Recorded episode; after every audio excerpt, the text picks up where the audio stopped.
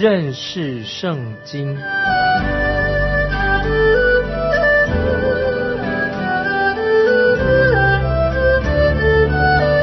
认识上帝的话，把上帝的话带到全世界。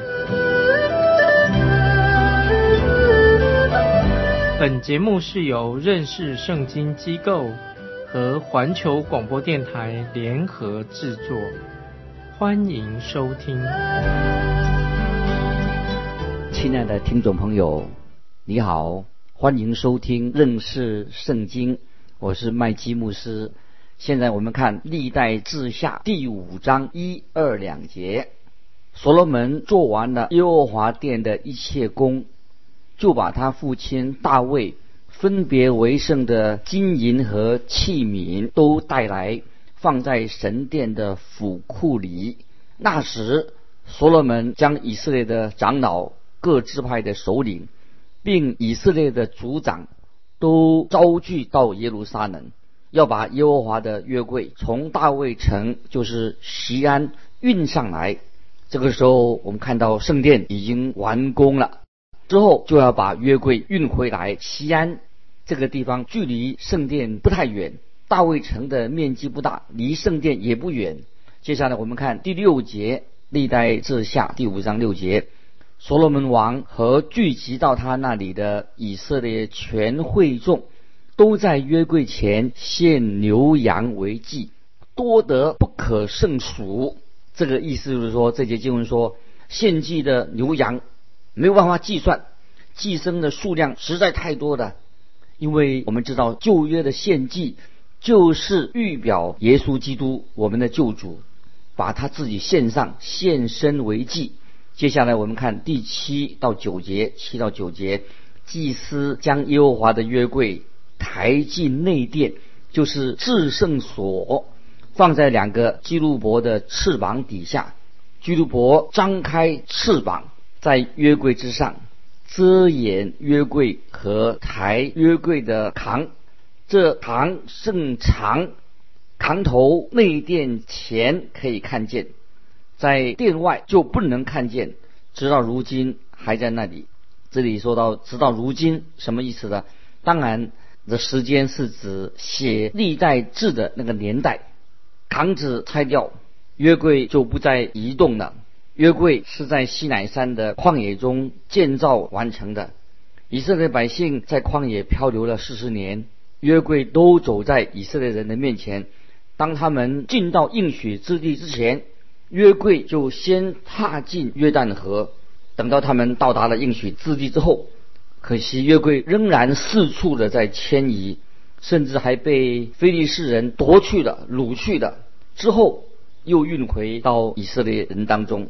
那么最后约柜就由大卫带回耶路撒冷，安置在锡安山，一直到了圣殿完工的时候。那么这个时候收到了，那约柜就要安放在至圣所之内，扛架可以挪去了，不必再搬运了。以色列的男丁因此就可以一年三次都要到会幕去。这个三次的时间是一次在逾越节，另外一次在五旬节和祝棚节，表示从那个时候开始，他们就要在这个过节的节期，男丁都要上耶路撒冷，去到安放约柜的地方来守节。约柜属灵的意义是什么呢？约柜是预表主耶稣基督和他的道成肉身。约柜上面的施恩座是预表耶稣基督的救赎，他所流的宝血成了我们的挽回祭啊，所以旧约约柜都有特别的意义。接下来我们想到新约希伯来书第九章二十六节，但如今在这末世显现，一次把自己献为祭，好除掉罪。这是讲到耶稣为我们成就的工作，这是永远。有功效的，也是最重要的，已是已经成就的事情，也是为我们成就了。这里说到杠子已经拆下来了，没有别的方法，我们可以得到啊神的救恩。在新约使徒行传四章十二节，除他以外，就是除耶稣基督以外，除他以外别无拯救，因为在天下人间没有四下别的名。我们可以靠着得救。听众朋友，我们感谢神，我们信靠主耶稣，因为除他以外，因为在天下人间没有别的名可以靠着得救。甚至我们看扛架拆了，约柜也安顿好了。那么拆掉这个扛架，什么意思呢？就是表示现在在主里面我们可以得到安息，在主里面安息。主耶稣给每一个来到他面前的人，我们来到他的面前就可以得到安息。在约翰福音十四章第二、第三节，主耶稣说：“他怎么说呢？说我去原是为你们预备地方去。我若去为你们预备的地方，就必再来接你们到我那里去。”我在那里，叫你们也在那里。这里我们现在看见地方，神已经为我们预备好了。有一天，我们就可以到到来到神那里去。去到那个地方，神那个地方是一个有一个特点，是永远的，没有死亡，没有痛苦，是永恒的地方。在启示录新约启示录二十一章第四节这样说：神要擦去。他们一切的眼泪，不再有死亡，也不再有悲哀、哭嚎、疼痛，因为以前的事都过去了。这个就是神的城，是恒亘古永存的城。将来我们每一个信主的人都能够进到这个城里面。在启示录二十一章二十二节也这样说：因主神全能者和羔羊围城的殿。这里特别在旧约，我们知道扛架已经拆除了。我们今天信主的人不必再四处流浪，我们也不需要到处去寻找神。就像保罗在罗马书所说的，我们不需要跑到天上去上天，或者跑到地下去寻找耶稣基督。主耶稣基督已经在那里成就了他救恩的工作。等待着我们，在基督里面的救恩是永久的、永恒的一个永不改变的，因为约柜的扛架已经被拆除了。接下来我们看历代之下第五章第十节，约柜里唯有两块石板，就是以色列人出埃及后，耶和华与他们立约的时候。摩西在何烈山所放的，除此以外，并无别物啊！这节经文啊，我来做一个解释。我们知道摩西放在约柜里面呢，有两样的东西不见了。那两样哪两样东西呢？一样就是亚伦的杖，另外一样是马拿装马拿的罐。在出埃及记第十六章记载这样说：马拿。若不在当天吃掉，就会生虫。马拿的罐子要放在约柜里存留，可是现在不见了。马拿是代表什么意思呢？马拿就是象征着主耶稣基督，他是我们生命的粮，喂养凡是属于耶稣基督的人。我们又看见亚伦发芽的杖，亚伦发芽的杖，这个杖。代表什么呢？就是代表耶稣基督从死里复活，这个就是表明了，因为主耶稣的死啊，基督是为什么要死呢？耶稣基督为我们罪人死了。讲到基督的人性，他埋葬了，但是第三天主耶稣从死里复活了。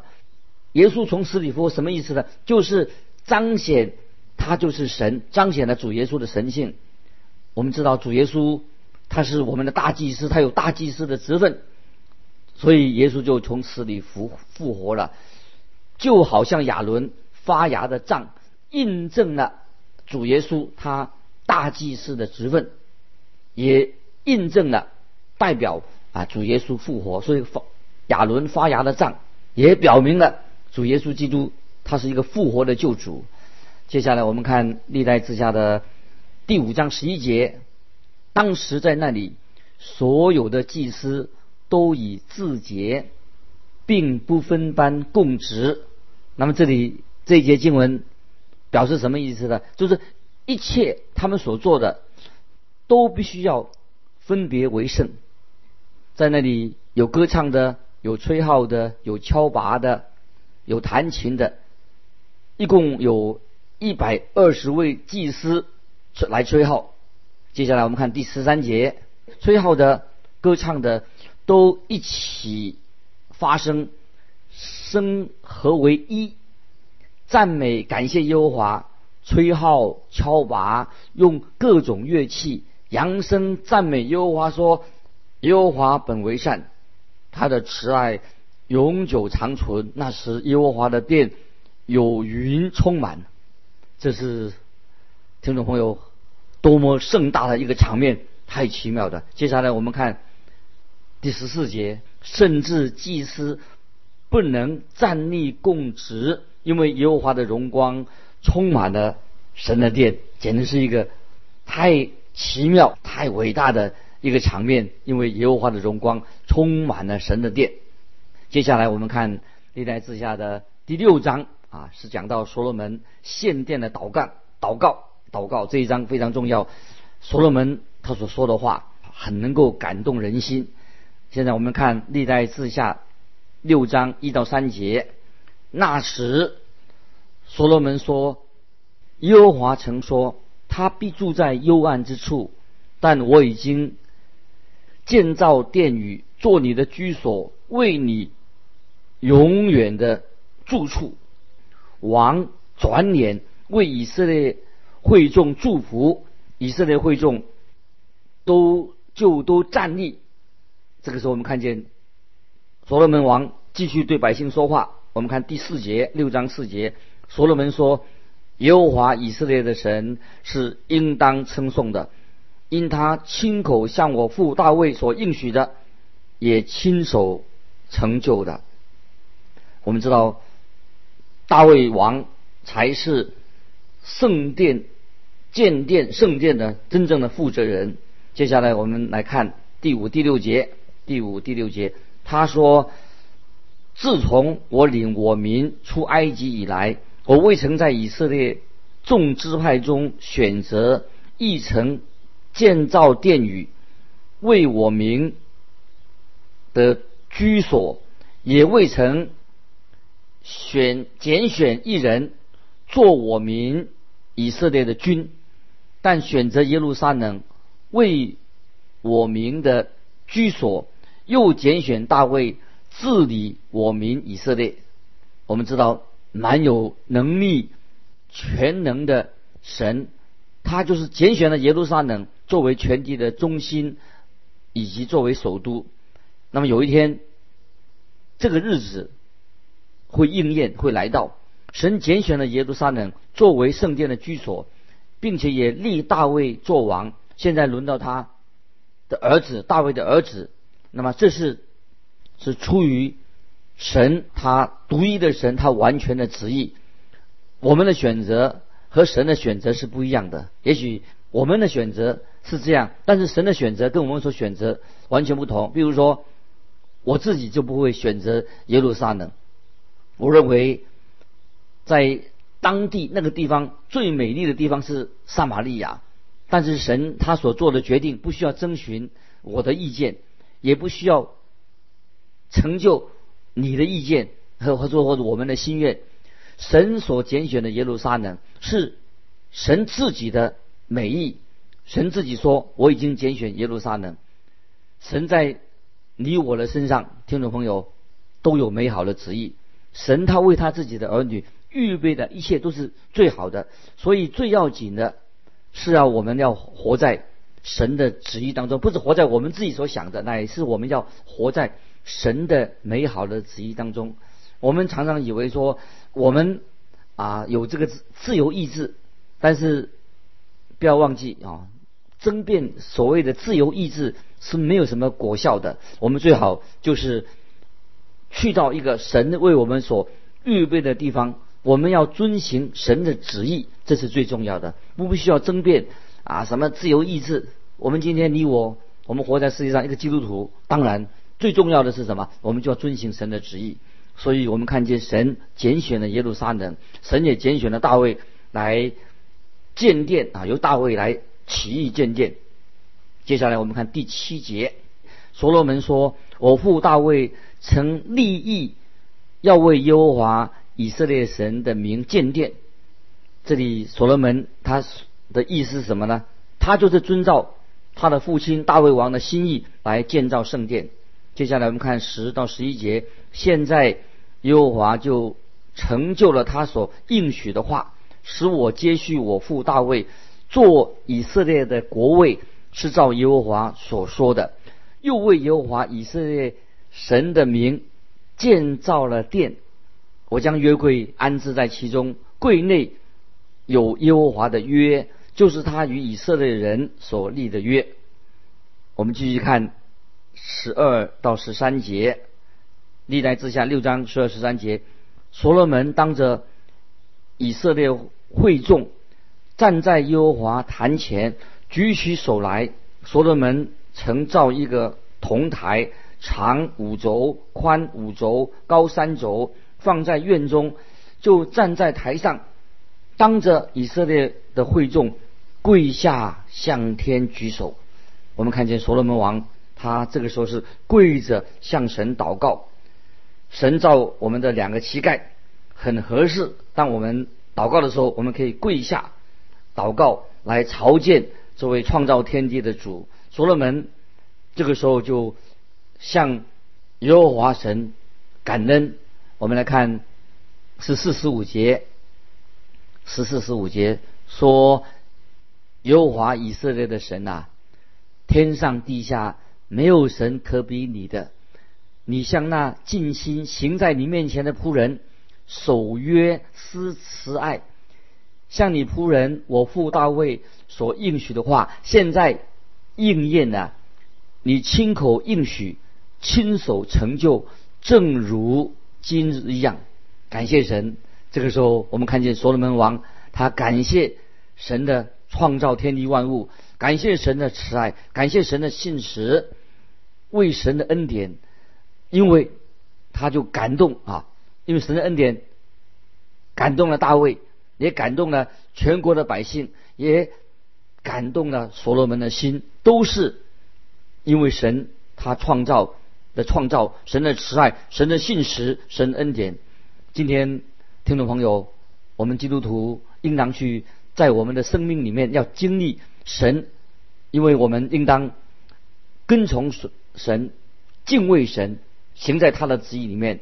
可很可惜，有些基督徒常常是躲躲藏藏的，要躲避神。可是我们看见有些人说，他们说啊，我是基督徒。可是今天我们做一个基督徒，但愿听众朋友，我们跟神要有真正。啊，亲密的关系不是常常啊远远的跟随着神。接下来我们看第十八节，神果真与世人同住在地上吗？看呐，天和天上的天尚且不足你居住的，何况我所见的这殿呢？听众朋友，这节经文十八节很重要，让我们多要默想。所罗门和以色列国。当然不能够用圣殿来限制神，神不是在这个圣殿里面，圣殿只是说明是神与人相会的地方。接下来我们看二十节，愿你昼夜看顾这殿，就是你应许立为你名的居所，求你垂听仆人向此处祷告的话。圣殿用处是什么呢？就是人。与神啊相会的地方，人可以在这里啊朝见神。接下来我们看二十一节，你仆人和李民以色列向此处祈祷的时候，求你从天上你的居所垂听垂听而赦免。我们看到圣殿就成为了以色列国人民的生活的一个重心。接下来我们看二十四、二十五节，二十四、二十五节，你的民以色列若得罪你。败在仇敌面前，又回心转意，承认你的名，在这殿里向你祈求祷告，求你从天上垂听，赦免你民以色列的罪，使他们归回你所赐他们和他们列祖之地。这里清楚的说到，当以色列人犯罪的时候，他们必须要回转回到圣殿里面。接下来我们看二十六节，二十六节，你的名。因得罪你，你惩罚他们，使天闭塞不下雨。他们若向此处祷告，承认你的名，离开他们的罪。这里说到，如果百姓他们犯罪了而遭受到干旱，该怎么办呢？他们所能做的，就是要回到啊神的殿，进到神的殿，要向神面前，在神面前认罪祷告。接下来我们看二十八节：国中若有饥荒、瘟疫、旱风、霉烂、蝗虫、马蚱，或有仇敌犯境，围困城域，无论遭遇什么灾祸、疾病。这里这节经文说到，无论百姓遇到什么样的灾难，都需要来到圣殿向神祷告。接下来我们看第三十节，三十节，求你从天上你的居所垂听，赦免。你是知道人心的，要照个人所行的待他们。唯有你知道世人的心。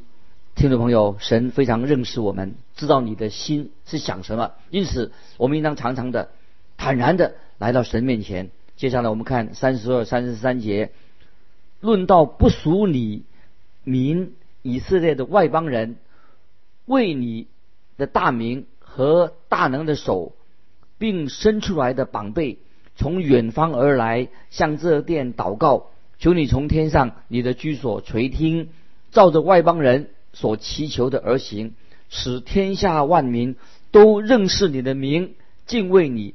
像你的民以色列一样，又使他们知道，我建造这殿是称为你名下的。听众朋友，我们看到，这实在已经是一个了不起的、伟大的一个宣教的事工、宣教的计划。我们知道，圣殿不单单是属于以色列人的，全世界的人都应当来到这个殿里面来敬拜神。如果有一个来自远方国家的陌生人，他们也可以进到这个圣殿里面来朝见神。接下来我们看三十六节：你的民若得罪你，世上没有不犯罪的人。你向他们发怒，将他们交给仇敌，掳到或远或近之地。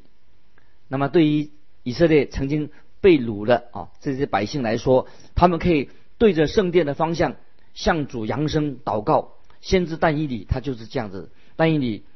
他就面向着耶路撒冷的窗口，一天三次跪着祷告。那个时候啊，在但以书六章十节，那时候圣殿已经被毁的，但是还仍然可以啊，向着当时要向着圣殿祷告，神就垂听了他但以理的祷告。